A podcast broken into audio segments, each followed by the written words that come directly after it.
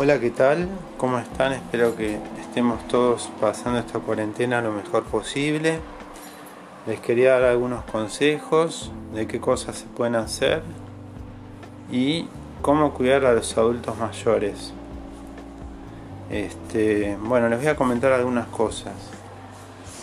Primero que todo, eh, estamos ante una pandemia mundial que más allá de todo es una situación muy grave que se está viviendo en todos los países del mundo. Y hay que quedarse en la casa, hay que salir solamente a comprar lo necesario. Este, así que por favor a toda la gente que escuche este mensaje en el mundo, quédense en su casa. Solo vayan a la farmacia o al supermercado. No es joda lo que está pasando. Se está expandiendo la pandemia a nivel mundial y hay presidentes como Donald Trump o Bolsonaro que creen que es un ataque contra ellos y no están haciendo nada. Están haciendo que la pandemia se expanda. En Estados Unidos ayer hubo 12.000 muertos. En Italia 3.000. Y la pandemia se está expandiendo y la vacuna va a llegar una ni el desarrollo. Así que les cuento esto para ya obviamente todos están al tanto de las noticias y de lo que está pasando. Pero yo soy instructor de yoga y dentro de todo trato de mantener la calma.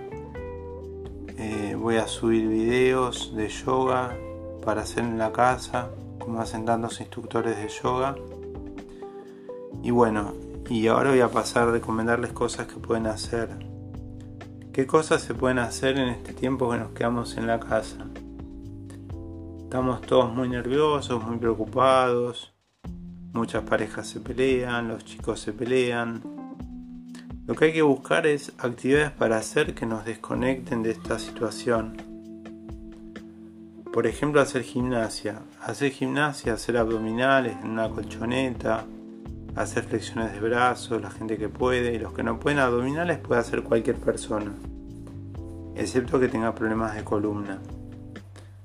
Pueden hacer yoga, que hay un montón de youtubers como Elena Malova, Marina Buedo, que los pueden seguir en YouTube. Eh, solamente con un teléfono celular, una tablet, una computadora, pueden seguir sus clases. Elena Malova, por ejemplo, tiene más de mil mil clases de yoga y subió clases ahora para la cuarentena. Marina, Buedo, se llama también. Pueden seguirlas a ella, a ellas dos. Este, después hay un grupo que está en inglés que se llama Boho Beautiful, B-O-H-O Beautiful, que tienen eh, rutinas en inglés muy lindas en paisajes paradisíacos que también los pueden seguir. O sea, van a YouTube, escriben el nombre arriba, ponen enter y desaparecen todos los videos de estas personas. Y pueden hacer el video que quieran. También está Brenda Medina que transmite desde Colombia, creo que vive ella, o desde México. Eh, Marina Buedo es una española que vive en Holanda, que es una excelente profesora Elena Malova es una profesora rusa, una youtuber rusa que vive en Chile y subió un montón de meditaciones para poder hacer en estos tiempos de, de crisis. Yo soy de Argentina y bueno, y acá está bastante complicado. Eh, se tomaron las medidas necesarias a tiempo, no como la inconsciencia de Estados Unidos o de Bolsonaro que no les importa lo que pasa, que la gente vaya a trabajar igual, que se expande el virus y que se mueran todos, es como la, la frase de ellos, que no pasa nada y no están tomando conciencia de la peligrosidad de esto. Otra cosa, los adultos mayores de 60 años, 65 años y más los que tienen el sistema inmunológico débil, se tienen que quedar en la casa, tienen que buscar a alguien que les lleve los víveres, no pueden salir, porque si se contagian se pueden morir. Si tienen el sistema inmunológico débil, pueden fallecer. Esto es para que tomen conciencia de que es un virus que está atacando mucho. No mutó ni nada todavía. Eh, se está buscando una vacuna, pero eso va a demorar un año más o menos, y en un año va a haber muchas muertes. Yo esto lo digo no para, eh, digamos, asustar ni nada, sino para que todos tomemos conciencia a nivel mundial que tanto Italia, por ejemplo, como España no lo están haciendo bien y están teniendo las consecuencias de que la gente se muere. Aparte hay otro tema que se mezcla, que ellos tienen población muy senil. Entonces al tener población senil, la gente mayor se muere. Porque no, no puede contra el virus. Por eso en Italia hubo 3.000 muertos y en España declararon el toque de queda. Bueno, pero vayamos a lo positivo. ¿Qué cosas podemos hacer? ¿Qué cosas podemos hacer en este tiempo? Estar con nuestros hijos, cocinar, leer. Em, se pusieron más de 10.000 libros digitales en internet que lo pueden buscar en Google, gratuitos, que los pueden leer en el celular, en una tablet o en una computadora. Y, y eso les puede ayudar a ventilar el cerebro. Hacer gimnasia como yoga o meditar es buenísimo. Es muy bueno para poder salir un poco de toda esta preocupación y toda esta tensión que nos tiene a todos tan en vilo. Así que les recomiendo mucho un ratito al día hacer gimnasia, un ratito al día leer, un ratito al día estar con los hijos y también tener momentos de soledad, momentos en los cuales uno se pueda conectar con uno mismo y no estar todo el tiempo pendiente de las noticias. El noticiero se puede mirar a la mañana y a la noche y después hay que seguir con la vida cotidiana. Porque si estamos con la televisión todo el día prendida nos vamos a volver locos. Solamente hay que enterarse de lo justo y necesario y tomar las medidas. Hay que tener víveres, hay que tener comida en la casa, hay que pensar que esto se va a extender más de lo que dijeron.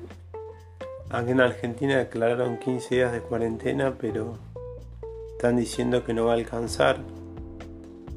Así que posiblemente lo vayan a extender. Van a hacer clases virtuales, ya están haciendo en la primera y la secundaria. Y por ejemplo la UBA, la Universidad de Buenos Aires, eh, va a hacer clases virtuales porque es un peligro que estén todos los chicos en, el, en la escuela, por ejemplo en el Carlos Pellegrini, este, yendo a cursar cuando están los mil padres afuera todos pegados, es una fuente de contagio terrible.